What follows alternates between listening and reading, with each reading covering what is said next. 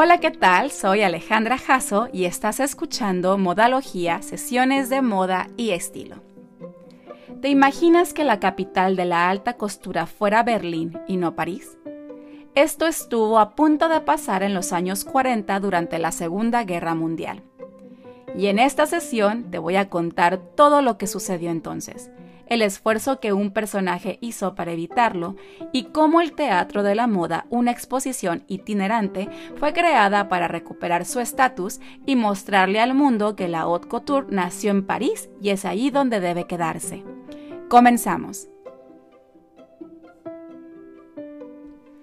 Antes de la Segunda Guerra Mundial, la industria de la alta costura en París estaba experimentando un momento de crecimiento con más de 70 casas de alta costura registradas en la Chambre Syndical de la Haute Couture, incluidas Schiaparelli, Chanel y Balenciaga, que atendían a clientes privados y a compradores internacionales.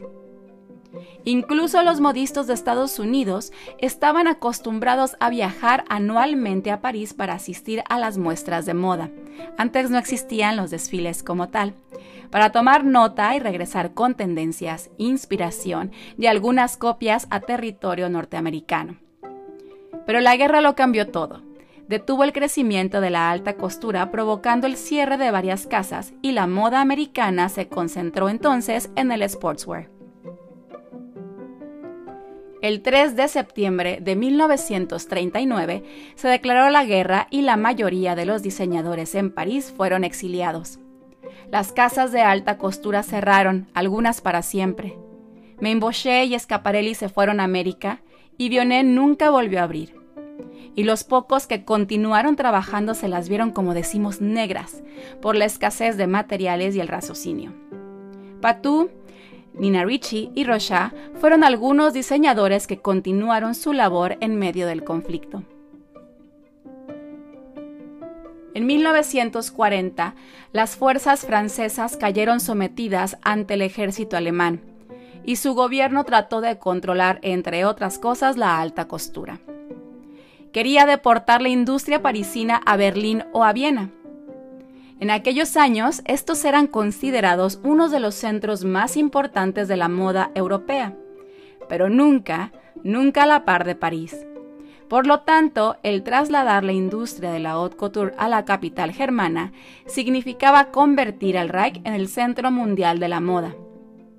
Y así, el 20 de julio, cinco oficiales nazis llegaron a la sede de la Chambre Syndical para hacer una, entre comillas, inspección. Cinco días después irrumpieron en el edificio y confiscaron el archivo. Según el plan nazi, los talleres de París estarían pronto en su nueva sede donde formarían una nueva generación de modistas y modistos alemanes.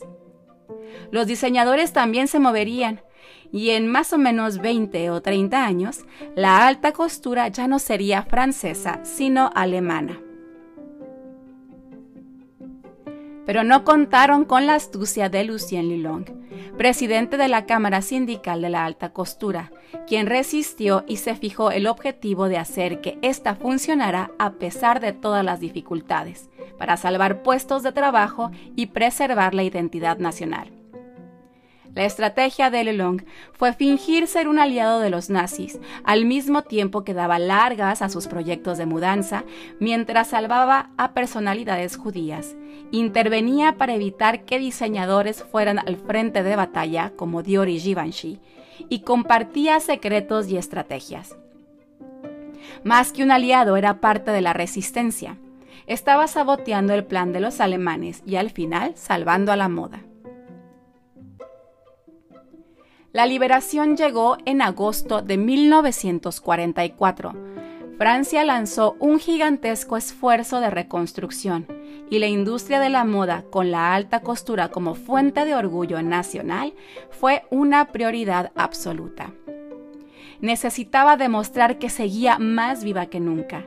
Ocupaba también de las contribuciones del mercado internacional, sobre todo el estadounidense pero el costo de enviar modelos y vestidos a Estados Unidos cuando el transporte todavía traía a casa a los soldados estaba prohibido, por lo que la moda parisina se iría al extranjero en miniatura. Esta iniciativa para recaudar fondos fue creación del hijo de Nina Ricci, Robert, y consistió en una exposición itinerante de muñecas que se llamó Théâtre de la Mode.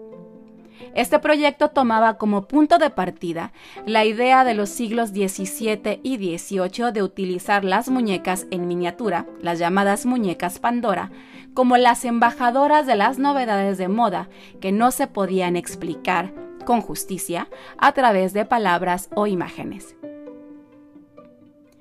Nina Ricci y otros 15 diseñadores importantes, incluyendo Cristóbal Valenciaga, Pierre Balmain, Lucien Lilong, Elsa Schiaparelli y Hermès, crearon 237 muñecas con sus diseños.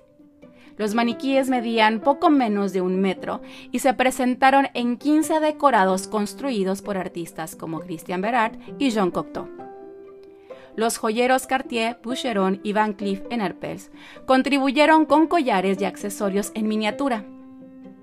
No se pasó por alto ningún detalle. Las cremalleras y los botones funcionaban plenamente y los bolsos contenían carteras y compactos aún más pequeños. La exposición se inauguró en París en el Louvre el 28 de marzo de 1945 y fue tan popular que viajó por toda Europa e incluso a las ciudades de Nueva York y San Francisco en América, donde terminó en 1946. Fue una excelente herramienta de promoción para la industria de la costura francesa, así como una eficiente recaudación de fondos para las víctimas de la guerra. Al final de la exposición, los decorados se desmontaron y las figurillas se almacenaron en una tienda departamental de San Francisco. Y la alta costura estaba a punto de entrar a su época de oro. El Théâtre de la Mode nació de las dificultades de la época, de la unión, solidaridad y esperanza en el futuro de las mentes creativas.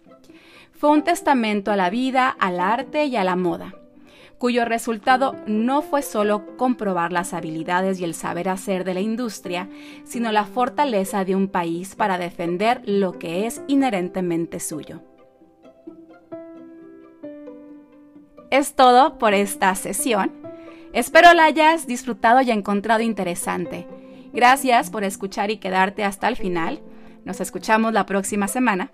Te invito a que visites mis redes, Instagram en Alejandra Jasso, Facebook en Alejandra Jasso Fashion and Styling y está la página web alejandrajasso.com.